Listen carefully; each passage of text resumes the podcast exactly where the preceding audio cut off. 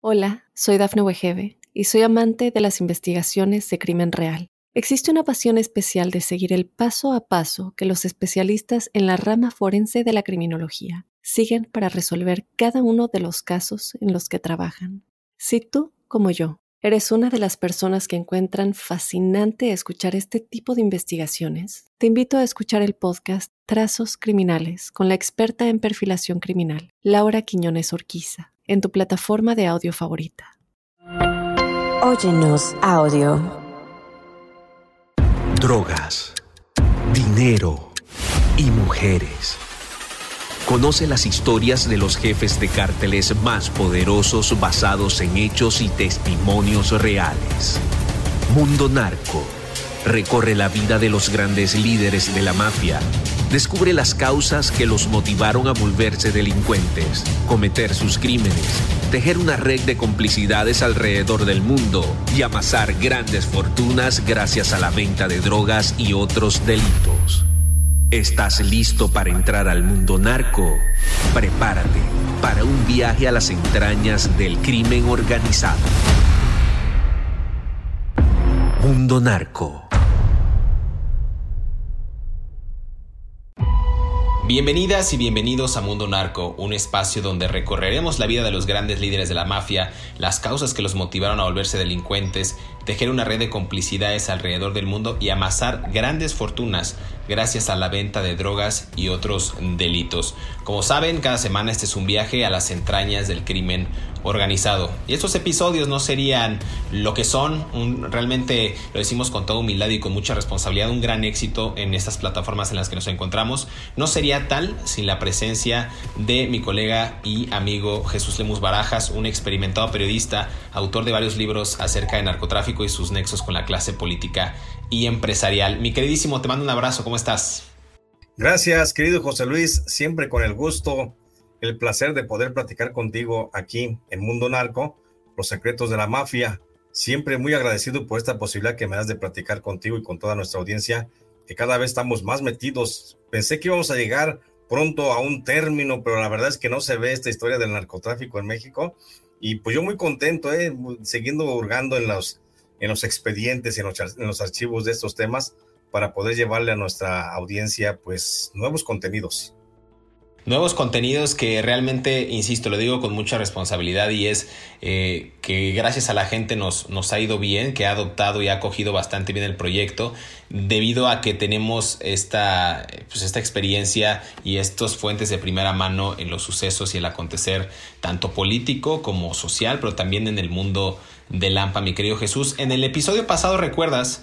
Que hablamos acerca de Damaso López Núñez, el licenciado, este gran eje, este gran promotor de las actividades criminales del Chapo Guzmán y también una de las personas más allegadas, anticipábamos que es eh, prácticamente parte de lo que hablaremos en este episodio, una persona que fungió como una aval o una mano derecha para la familia del Chapo Guzmán, es decir, se convirtió en el tío postizo, siendo que pues Joaquín el Chapo Guzmán eh, eh, apadrinó a Damaso López Serrano, el hijo, uno de los hijos del licenciado, conocido también como el mini licenciado.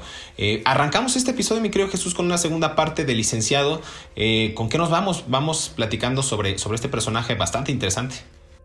Pues yo creo que lo, lo, correcto es comenzar por el principio, querido José Luis. Vamos, vamos dándole qué te parece donde nos quedamos la vez pasada, que sería el final, pero ese es el principio de ahora.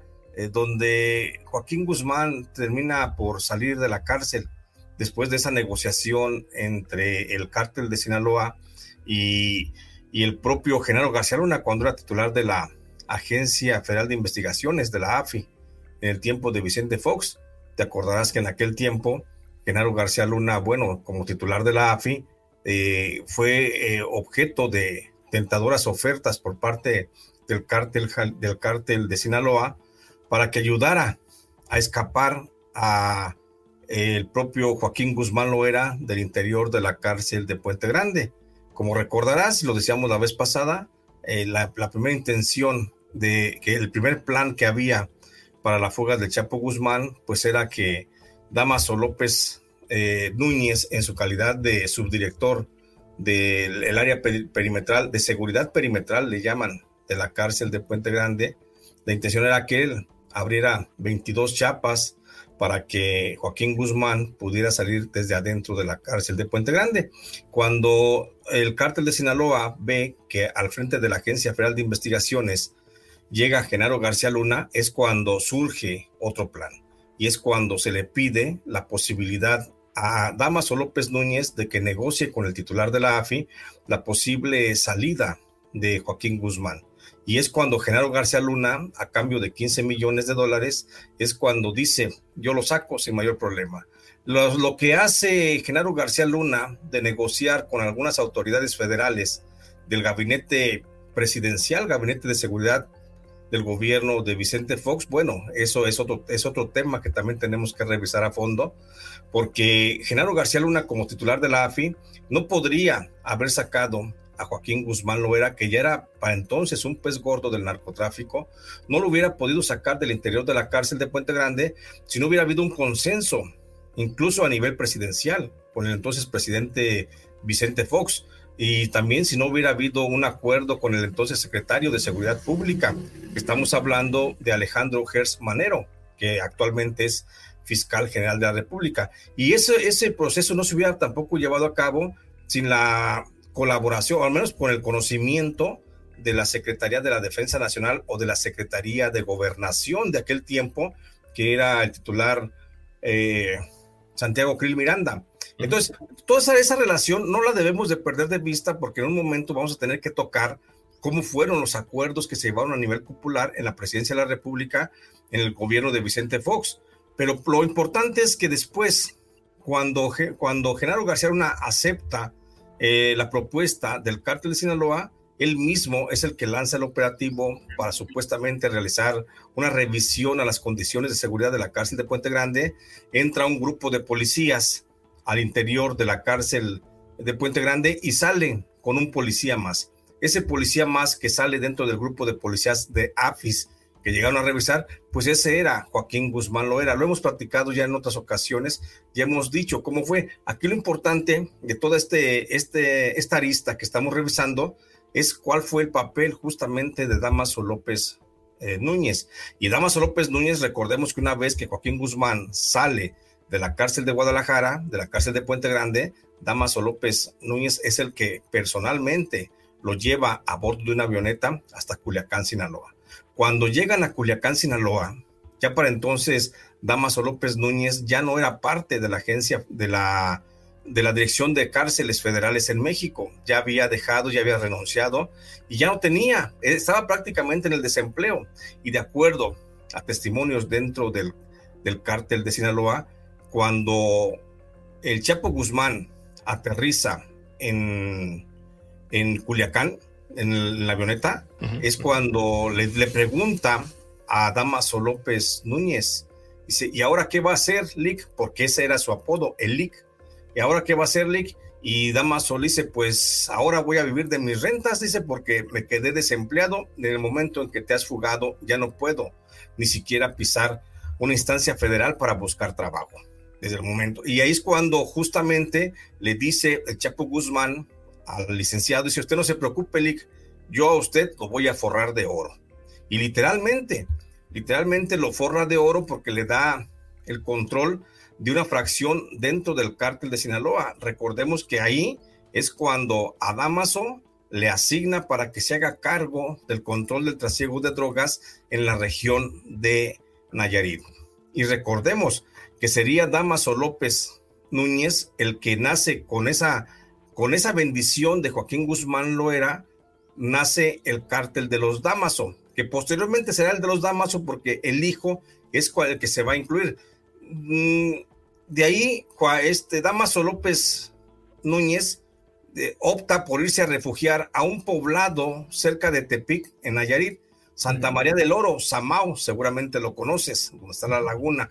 Allí, en esa parte, en Samao, es donde se establece en forma eh, permanente eh, Damaso López Núñez y desde ahí comienza a organizar toda la estructura criminal de lo que sería el cártel que encabezaría a partir de ese momento. Fíjate que eso que mencionas de, la organización de ese cártel de los Damaso Eh, después, las agencias de Estados Unidos, incluida el Departamento del Tesoro y la OFAC, esta que la Oficina de Control de Bienes y Activos Extranjeros, eh, le calcularon tiempo después que sus ingresos por actividades criminales podrían ascender hasta 280 millones de dólares. Entonces, si era un sujeto que tenía, para, que, para la gente que nos está escuchando, un gran peso dentro de la organización, déjame hacer otra acotación que ahorita me acordé que estás hablando de Santiago Krill Miranda, una de las personas que se está postulando por el Frente Amplio por México para ser contendiente a la presidencia de México en el 2024. Me acordé de un personaje, Jorge Castañeda, quien fue en ese momento secretario de Relaciones Exteriores durante el gobierno de Vicente Fox por allá del año 2000. Entonces me acordé que en algún momento yo lo entrevisté y le preguntaba que si la fuga del Chapo en el año 2001 había sido una omisión gubernamental o una complicidad compartida, ¿no? Entonces él, me acuerdo que en esa fecha era por ahí del 2000 14, por ahí, no sé si el Chapo 2015, que el Chapo ya se había fugado, me comentó pues que fue un error que se le haya fugado el Chapo a Fox y por qué no se le dice nada a Peña Nieto que se le haya fugado también el Chapo, ¿no? Como que queriendo hacer ese juego de tensiones. Me acordé ahorita de eso. Quería comentarte, nada más para cerrar este programa, este, este bloque del programa, que mencionas tú acerca de la pues ya prácticamente verdad histórica o esta gran hipótesis con, un gran peso de que el Chapo escapó por parte de esta ayuda que ofreció Genaro García Luna con la AFI. Pero te acuerdas también que hubo otra versión para que la tengan en el radar que ofrece Vicente Zambada Niebla el Vicentillo en el juicio del siglo contra el Chapo Guzmán en la que él asegura que el Chapo no sobornó a Fox y que Guzmán Loera escapó tal cual habían dicho en el carrito de lavandería y que también no eh, sobornó en ese momento al director del penal de Puente Grande, eh, ni tampoco a este personaje, recordarás muy bien a Leonardo Beltrán Santana, ¿no? Igual eh, vinculado a temas de seguridad en los penales. Él dice pues que no, no, no fue pues con estas cuestiones del AFI, sino más bien en este carrito de lavandería y lo sostendría durante mucho tiempo, al igual que Jesús el Rey Zambada. No sé, ¿tú qué opines de ese caso para, para cerrar? Mira, para cerrar, para cerrar esta parte, eh, esta parte del, capítulo, déjame decirte que a veces yo pienso que los propios integrantes del cártel de Sinaloa eh, también son partícipes del juego mediático y también les gusta porque también, no sé si a veces sea por estrategia, porque no creo que sea por ignorancia. La verdad es que ellos saben cómo está el, el, el enjuague o los entretejidos, los acuerdos que mantiene el cártel de Sinaloa con las autoridades de gobierno, pero también se me figura como una, como una trama, eh, un juego perverso en el que también entran para confundir a la gente. Por supuesto que he escuchado esa versión que dice el Vicentillo acerca de que el Chapo Guzmán efectivamente salió de la lavandería en el carrito y que lo empujaron y que se lo llevó un trabajador, etcétera. Por supuesto, pero yo pienso que esta también es parte del juego como para no esclarecer claramente o, poner sobre la mesa o descubrir sus propias cartas con las que están jugando. Me recuerda, por ejemplo, el caso de la fuga del Chapo Guzmán de, de Almoloya, cuando dicen que se fugó por un, por un este, túnel de, de casi dos kilómetros de distancia eh, en una supuesta motocicleta, en un carril, y que, no sé, el, el, gobierno federal inventó, y ese, esa versión de la fuga del Chapo Guzmán a través de un, de un, de un túnel a bordo de una motocicleta y, entramos a veces corriendo, ese también es un mito que se ha fomentado dentro del grupo de los Chapitos. Incluso, e incluso Ovidio Guzmán, él manifestó en varias ocasiones dentro de los círculos cercanos que le rodearon eh, en aquel momento que efectivamente había, así había sido la fuga del Chapo Guzmán, cuando todos sabemos que nunca se fugó el Chapo Guzmán de Almoloya, y esto lo vamos a, creo que ya lo hemos platicado, y si no, lo, lo a platicar, eh, de que el Chapo Guzmán en Almoloya no se fugó realmente por ese túnel. Es imposible realizar ese túnel. Es más, ese túnel nunca existió. Estaba nada más un, boquete del lado de la, de la casa. Tú lo sabes, tú investigaste también el caso. Ese túnel nunca existió y, y nunca nadie, nadie lo, lo recorrió de lado a lado. Hay una supuesta grabación de Televisa, porque Televisa le hace el juego al gobierno de Peña Nieto, donde supuestamente se recorrió el túnel, pero no hay, no hay, hay, cortes, hay ediciones en la toma y nunca se llegó hasta el otro extremo de la cárcel. Entonces, es una mentira, pero volviendo al caso, aquí a veces los propios miembros del cártel de Sinaloa juegan, juegan también a ese tipo de cosas para desorientar tanto, más que la opinión pública, para desorientar a los periodistas y que poco se establezca de esta relación narco y Estado que ha habido siempre. Totalmente de acuerdo. Quería ponerlo sobre la mesa justo para generar este debate y para que la gente que nos escucha entienda y también comprenda y sea más crítica que todo lo que escucha en medios tradicionales de comunicación o en postulados oficiales como en estos comunicados de prensa del gobierno, pues desconfíe más bien de ellos y vaya más allá con investigaciones periodísticas de gran rigor, mi querido Jesús. Vamos a hacer una pausa aquí en Mundo Narco y regresamos para seguir desvelando los secretos de la mafia.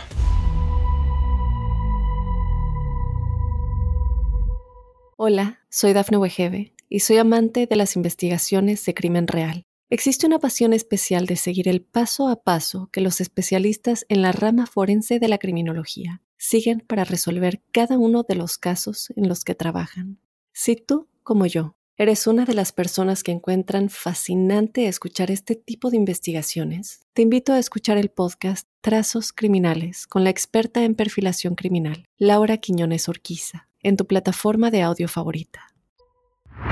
Originario del Dorado, Sinaloa, donde nació el 22 de febrero de 1966, Damaso López tuvo una vida privilegiada de estudiante, que lo distingue de la mayoría de los capos de su generación, muchos de ellos pobres, con educación básica y en origen trabajadores de campo, donde comenzaron con el cultivo de marihuana o amapola, como en el caso del Chapo. Damaso no él es hijo de un prominente funcionario local, a quien llamaban Don Damaso, que fue recaudador de impuestos, presidente de los ganaderos de la región y síndico funcionario municipal de su pueblo en el 2007 por el oficial Partido Revolucionario Institucional PRI.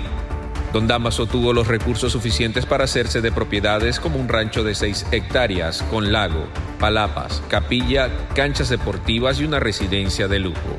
Su hijo, por lo tanto, pudo estudiar en una escuela privada de monjas carmelitas y cursar su educación superior en la Universidad de Occidente. De allí salió con un título de Derecho y el mote que lo distinguiría en el mundo de las drogas como el licenciado. A los 25 años, Damaso López tuvo su primer trabajo como policía judicial y hasta dirigió un programa de detención de prófugos que lo llevó al sistema de prisiones, donde su biografía cambió ruta en 1999.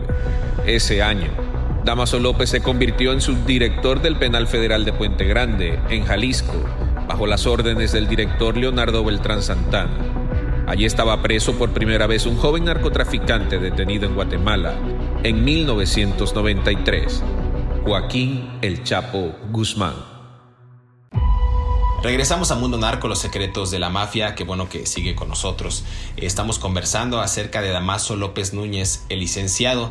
Mi querido Jesús, decías justo que eh, en algún momento de esta historia, cuando el licenciado sale, eh, más bien ayuda a, que el Chapo llegue a Sinaloa a través de esta avioneta y le dice, oye, pues yo ahora pues ya no tengo trabajo, ya pues estoy prácticamente desempleado por esta ayuda que pues si el gobierno no lo sabe tácitamente, pues soy el más sospechoso de haber eh, pues ejecutado esta operación que salió bastante bien, ¿no? Con, con, la Agencia Federal de Investigaciones.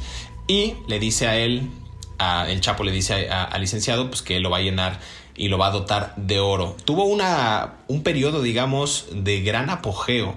El licenciado tuvo una gran visión también criminal para poder aprovechar justo ese momento y enriquecerse gracias a las actividades al grado que pues consolidó los Damasos, un, cártel o una fracción del cártel de, de Sinaloa del Pacífico que operó por bastantes años con diferentes células criminales también. Yo me acuerdo mucho de los Antrax, porque era una célula que servía tanto a la gente del Mayo Zambada como a los Damaso. Y esta estaba liderada por José Rodrigo Arechiga Gamboa. Ya hemos hablado de este personaje que a mí me gustaría en lo personal darle un, episodio porque es un sujeto que fue muy enigmático y que, contribuyó mucho al narcotráfico mexicano para mal, evidentemente.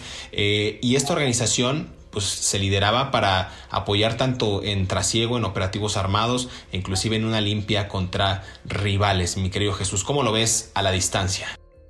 Bueno, creo que sí es importante revisar la participación de José Rodrigo Arechiga, pero por supuesto, y, tenemos que dedicarle un capítulo, por supuesto, a, a Rodrigo. Pero a final de cuentas, creo que sin distraernos mucho del caso de, de Damaso López Núñez, Damaso López Núñez comienza a formar su propio cártel desde cero. Recordarás que las primeras misiones que le otorga eh, Joaquín Guzmán a Damaso López, aun cuando le dijo que le iba a dar el control de una fracción, de todas formas lo, lo, fogueó desde, desde abajo. Lo hace que comience a trasegar una serie de cargamentos. Por eso luego se establecería Damaso en el área de Nayarit, porque lo hace que trasiegue una serie de cargamentos que llegaron a San Blas desde Colombia y, que tenía que llevar hasta el otro lado de la frontera, cargamentos, estoy hablando obviamente de, de cocaína. Y en ese momento, pues Damaso no tenía nada, solamente una partida de hombres que le entregó el Chapo Guzmán para hacer ese movimiento. Ahí es cuando él comienza a ver las opciones y hasta donde se sabe, los primeros tiros que se aventó el, el Damaso López Núñez fueron trasiegos de varios kilos de cocaína que llegaron de, a San Blas y que los tuvo que llevar justamente hasta Nogales. Y en ese trayecto echó dos viajes por lo menos Damaso López Núñez y ahí fue cuando se comenzó a foguear, se comenzó a foguear, a conocer. Después comienza a observar el territorio más cercano, más en forma y observa que es más rentable eh, utilizar a otras personas para el trasiego de drogas. Ahí es cuando contrata los servicios de una línea de autotransportes que surgen, que salen desde Tepic Nayarit hasta Tijuana para llevar los cargamentos. Esa línea de autotransportes era propiedad del que era en aquel tiempo apenas eh, un incipiente eh, funcionario público del área de tránsito allá en Tepic Nayarit, estoy hablando de Edgar Beitia. Ahí es cuando Damaso se asocia con Edgar Beitia y comienzan a trasegar droga desde San Blas hasta Tijuana o a veces hasta Nogales a través de una línea de autobuses y de, y de camiones de transporte propiedad de, de Edgar Beitia. Por eso se establece y se radica ahí en Santa María del Oro, en Nayarit. Pero también hay que recordar que Damaso López Núñez fue encargado por parte del Chapo Guzmán realizar algunas operaciones, sobre todo algunos acuerdos muy importantes que realizó de común, de unidad con el cártel de la familia michoacana.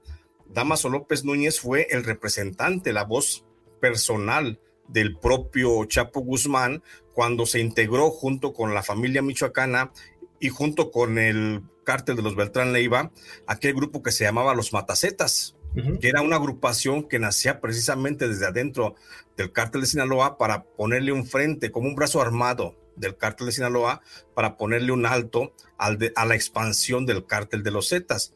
Allí estuvo presente también Damaso López Núñez. Damaso López Núñez también fue emisario en un momento determinado de Joaquín Guzmán en unas negociaciones con cocaína con algunas agrupaciones en Colombia. Y eso también le permitió. También Damaso López Núñez en un momento determinado fue emisario del Chapo Guzmán para abrir rutas en la zona del sureste del sureste mexicano por el Pacífico para abrir rutas de trasiego de drogas, ya no nada más por el Pacífico, desde Colombia hacia México, sino también por el, por el Caribe.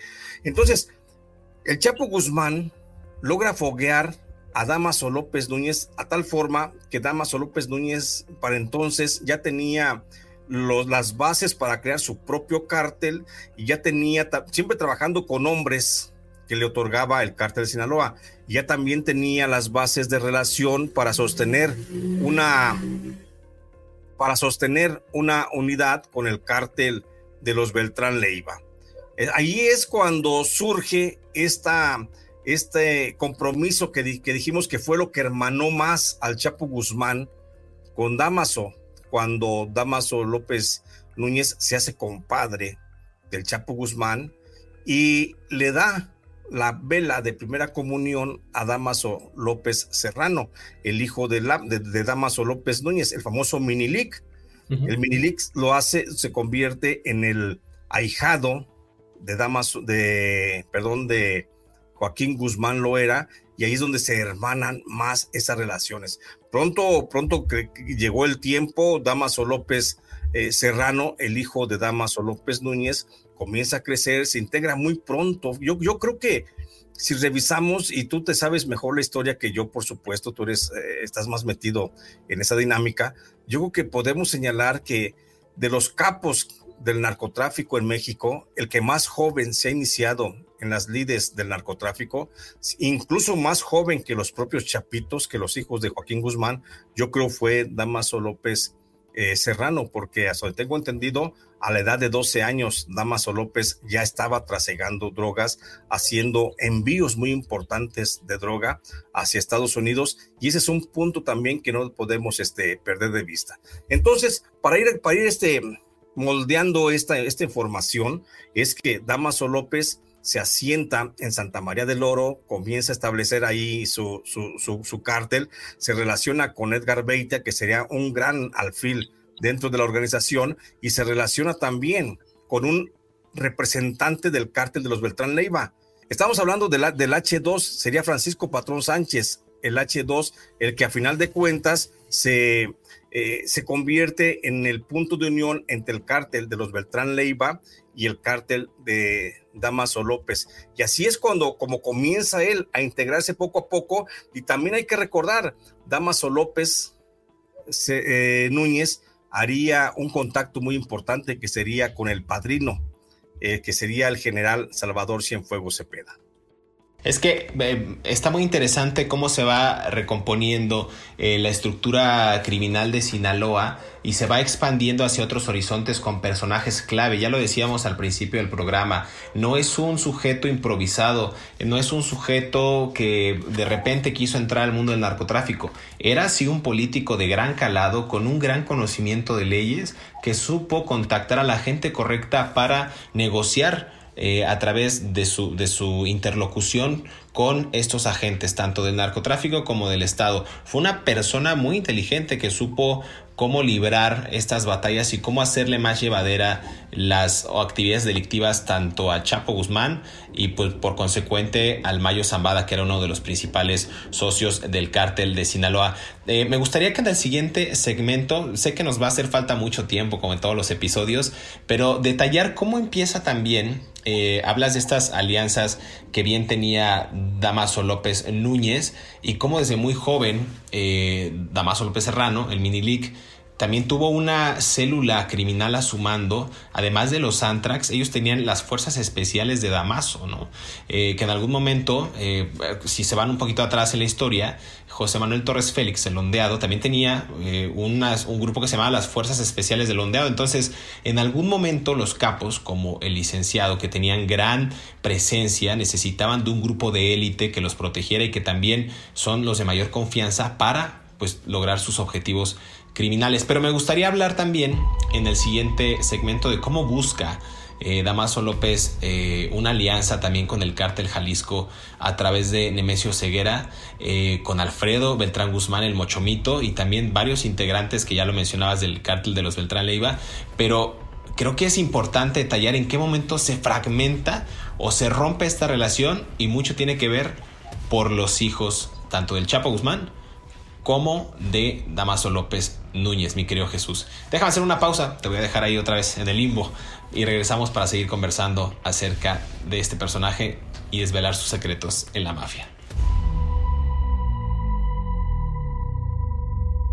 Hola, soy Dafne Wegebe y soy amante de las investigaciones de crimen real. Existe una pasión especial de seguir el paso a paso que los especialistas en la rama forense de la criminología siguen para resolver cada uno de los casos en los que trabajan. Si tú, como yo, eres una de las personas que encuentran fascinante escuchar este tipo de investigaciones, te invito a escuchar el podcast Trazos Criminales con la experta en perfilación criminal, Laura Quiñones Orquiza, en tu plataforma de audio favorita.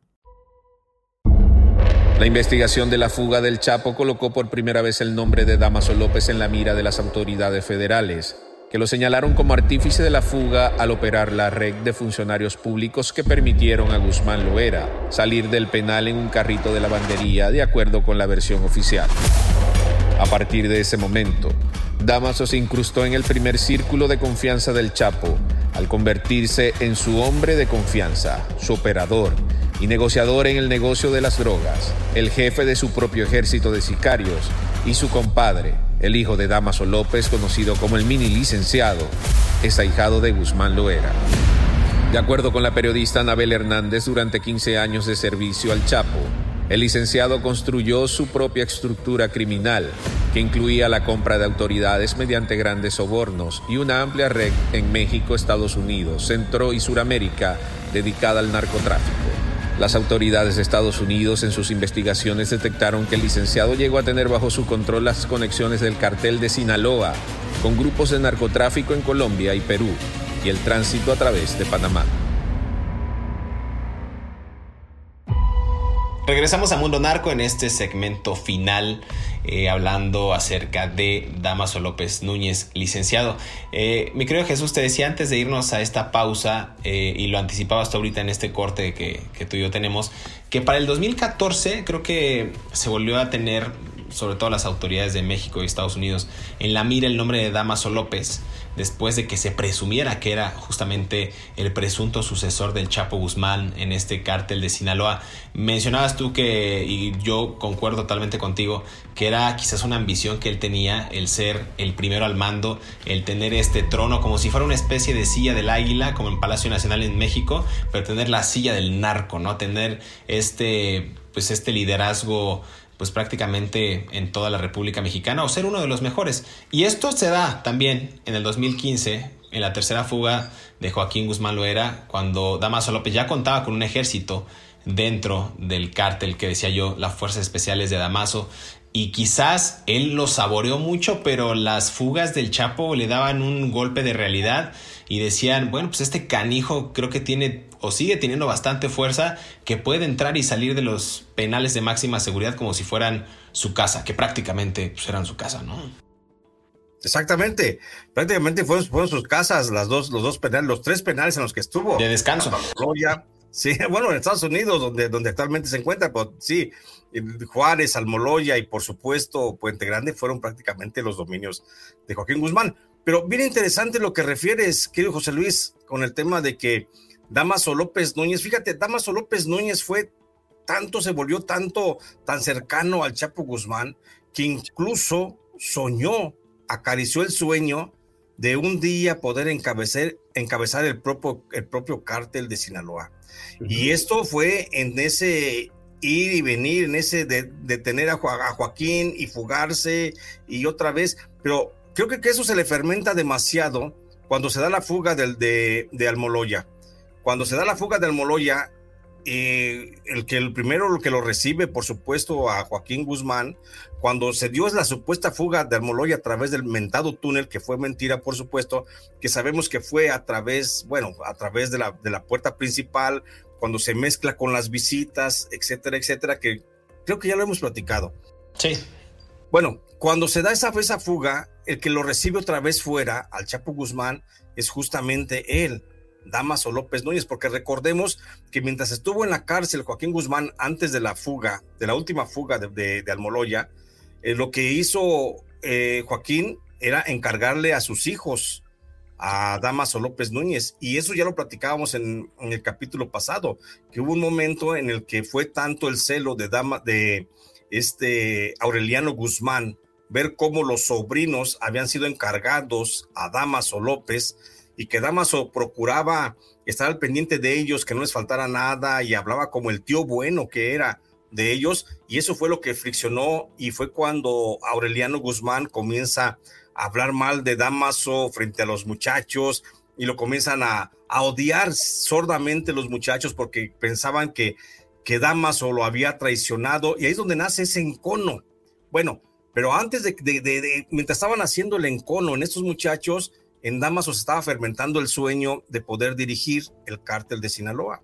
Y por eso cuando Joaquín Guzmán es detenido nuevamente después de la fuga de Alboloya, ahí él comenzó a acariciar, él dijo, este ya no va a salir, a este ya lo tienen en, en Ciudad Juárez, ya está pedido en extradición, y este ya no va a regresar. Y es cuando Damaso comienza a acariciar la posibilidad de dirigir el cártel de Sinaloa. Y es cuando hace acercamientos bien importantes Damaso hablando a nombre del cártel de Sinaloa, sintiéndose el heredero completo del, imperio de Sinaloa y habla directamente con, eh, Rafael Caro Quintero, que ya para entonces estaba pues en plena libertad y haciendo negocios y movimientos y ya estaba un poco inconforme con la actuación justamente de los Chapitos, de Aureliano Guzmán, eh, ya estaba inquieto, ya estaba con un pie saliéndose del cártel de Sinaloa. También Damaso López se acerca a lo que fue la, comandancia del cártel Jalisco Nueva Generación y comienza a hablar con Nemesio Ceguera buscando ese pacto, esa unidad, ese, ese acercamiento para crear un gran cártel y es bien recibido. Damaso López también comenzó a hacer algunos acercamientos con la señora Enedina del cártel de los Arellano Félix y por supuesto que estamos hablando del 2015, también comenzó a hablar con lo poco que quedaba eh, prácticamente en huida del cártel de los caballeros templarios. Comenzó a hablar incluso con algunos grupos de autodefensa en México, y perdón, en Michoacán. Recordemos que por esa razón, uno de los autodefensas más importantes, Simón el Americano, pues de repente desaparece y ahorita está como si fuera dado por muerto, pues está dentro del cártel de los Damaso. Entonces, es, es, eso lo que, lo que hace que él comience a operar eh, el único que no le sigue el juego de ese acercamiento tan en serio es justamente el Mayo Zambada. El Mayo Zambada es el que se mantiene así como, como alejado y por eso el propio Damaso también comienza a tener acercamientos con el propio Estado mexicano y comienza a hacer una negociación muy clara y muy abierta con el general Salvador Cienfuegos Cepeda y de todos tuvo respuesta positiva y a todos los convenció de que él era el próximo heredero del cártel de Sinaloa y ahí es donde comienza el grupo de los Damaso a crecer increíblemente. El, por supuesto, la voz oficial del cártel de los Damaso, pues era el Minilic, Damaso López eh, Serrano, que él comienza también a hacer su propio juego, pero en ese celo de muchachos comienza a confrontarse más abiertamente con los chapitos y, y ay, se me olvidaba también otro, otro factor importante el, Mochomito también se acerca con Damaso y hacen una sociedad importante con Damaso López Núñez. El Mochomito, estamos hablando de Alfredo Guzmán Beltrán. Beltrán Guzmán, perdón. Entonces, él es, él es el que hace un acercamiento y esto es lo que le da un fuerte posicionamiento a Damaso López Núñez. Damaso López Núñez nunca pensó que se fuera a acabar o que fuera a llegar una traición por parte del general secretario de la Defensa Nacional, el general Salvador Cienfuegos Cepeda, que fue el que traiciona prácticamente a los pactos establecidos y es el que comienza a desintegrar el cártel de los Damaso, primero con el asesinato de Francisco Patrón Sánchez. Pero esto, por supuesto, lo platicamos en otra ocasión. Pero sí dejar claro que Damaso López comenzó a expandir su presencia y si bien es cierto, el Mayo Zambada no lo vio con buenos ojos, tampoco quiso confrontarse el Mayo Zambada, porque el Mayo Zambada es el narco más discreto, yo creo que es el más discreto después de, de el azul. Son los narcos más discretos, los que no quieren salir a flote ni a pleito y mantienen las cosas con la cabeza fría. Y ahí, en ese caso, el Mayo Zambada no quiso, no quiso pelear, no quiso confrontarse con Damaso y consideró que si Damaso estaba haciendo el movimiento era porque tenía mejor comunicación con el Chapo Guzmán y optó incluso, creo que eso es también uno de los, de, los, eh, de los grandes reconocimientos que se le tiene que hacer al Mayo Zambada para evitar una guerra violenta al interior del cártel. Aceptar que el Damaso López eh, Núñez podría ser el heredero de Joaquín Guzmán Loera, porque Joaquín Guzmán Loera no tenía comunicación con nadie, salvo con él, con Damaso López Núñez. Fíjate que está bien interesante. Yo te quería hacer una pregunta, ya casi cerrando este episodio de Mundo Narco. Hablabas de que tuvo la simpatía de muchos frentes, de diferentes narcos que inclusive entre ellos estaban peleados. Eh, y tuvo la, la, venia de todos ellos para decir, bueno, sí, sí voy contigo, como si fuera una especie de político bastante popular. ¿Tú a qué le atribuyes, mi querido Jesús, el que la gente lo adoptara tan rápido o que dijera que sí a sus planes de negocio criminal? Por la relación que tenía padre-hijo, quizás por, por, eh, porque tenía buenos contactos, porque era, respetaba, no sé, los intereses o daba buenos sobornos. ¿Cómo lo ves tú?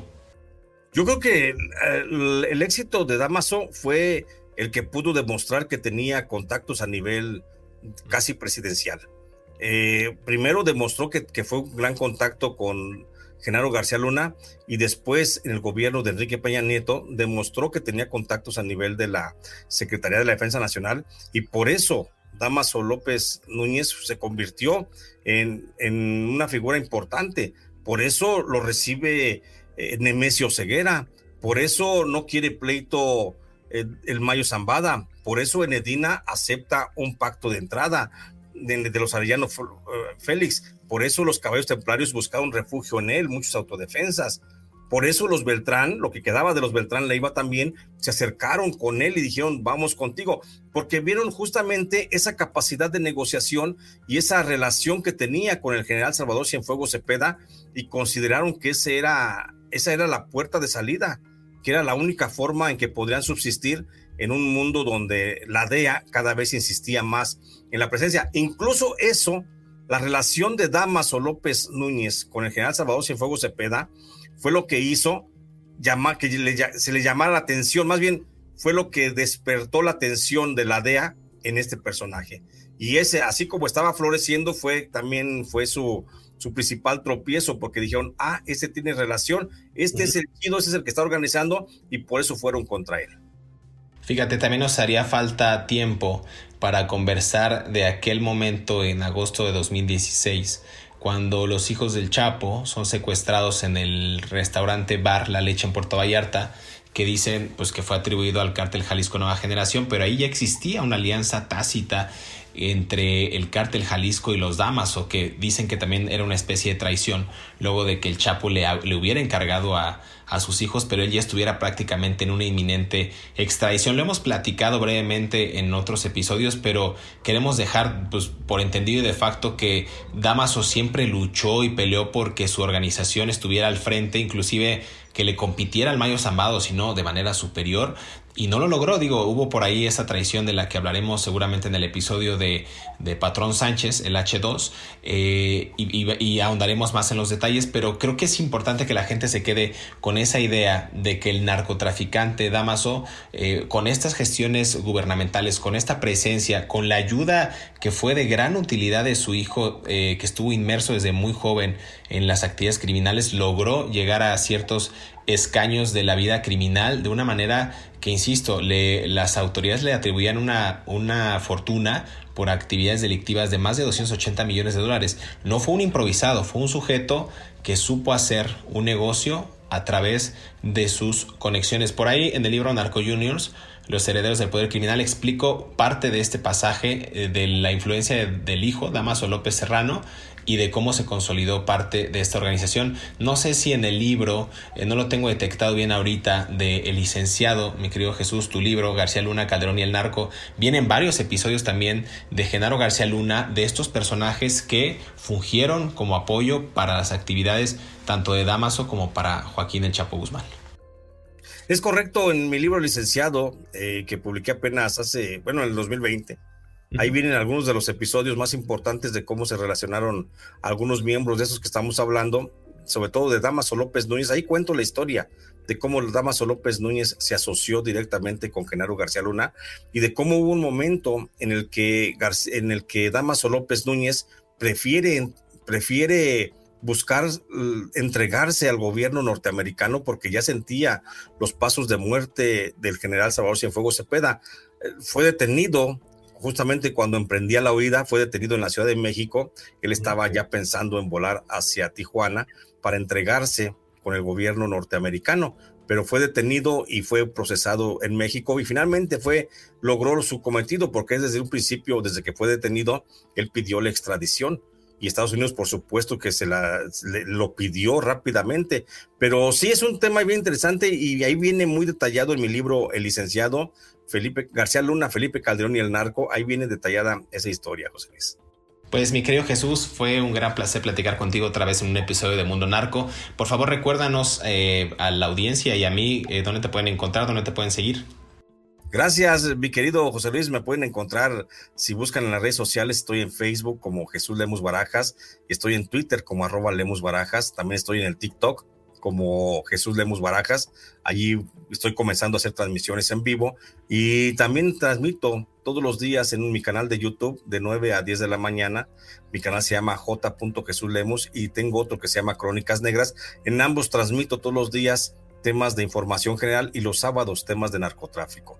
Ahí los espero todos los días y si andan por la librería, bueno, van a encontrar seguramente algunos de mis 11 libros que he publicado y que hay por ahí están este, todavía que se pueden encontrar, desde los malditos, que son crónicas de la cárcel, hasta el más reciente, que es el fiscal imperial, eh, la corrupción del actual fiscal general de la República, Alejandro Gersmanero. Y por supuesto aquí, muy agradecido con Mundo Narco en los secretos de la mafia, estando siempre contigo platicando y deleitándonos, mi querido José Luis.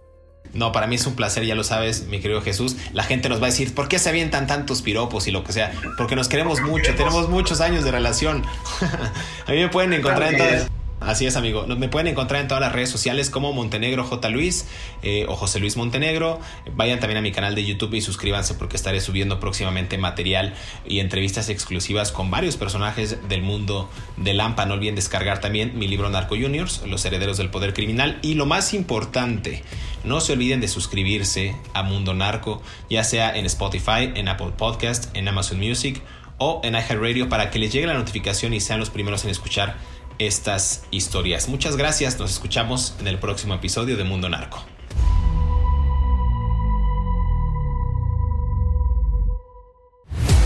En enero del 2013, la Oficina de Control de Activos Extranjeros del Departamento del Tesoro de Estados Unidos determinó que el licenciado tenía un importante papel en el tráfico internacional de drogas y lo señaló como responsable de enviar varias toneladas de narcóticos de México a Estados Unidos. En marzo de ese mismo año, Fiscales federales de Estados Unidos lo acusaron de cargos de narcotráfico y lavado de dinero y calcularon que el producto de sus actividades criminales ascendía a unos 280 millones de dólares. Del Damaso López se sabía poco. Aún ahora preso en Estados Unidos, no hay mucho más de su vida que lo indagado ya por la prensa nacional. Discreto siempre. Antes de su detención, solo se conocía una foto de él de hacía más de una década por eso sorprendió el video con su imagen que transmitió Televisa en el 2017. Las imágenes las había captado un hacker que ayudó en su captura. Nadie ni las autoridades habían visto una foto suya reciente. Si te gustó este episodio, active el botón de seguir en la plataforma que nos estés escuchando, ya sea en Spotify, Amazon Music, Apple Podcast o iHeartRadio. Mundo Narco es un producto original de Mundo Now, todos los derechos reservados.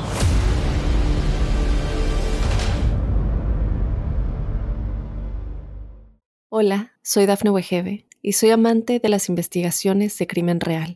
Existe una pasión especial de seguir el paso a paso que los especialistas en la rama forense de la criminología siguen para resolver cada uno de los casos en los que trabajan. Si tú, como yo, eres una de las personas que encuentran fascinante escuchar este tipo de investigaciones, te invito a escuchar el podcast Trazos Criminales con la experta en perfilación criminal, Laura Quiñones Orquiza en tu plataforma de audio favorita.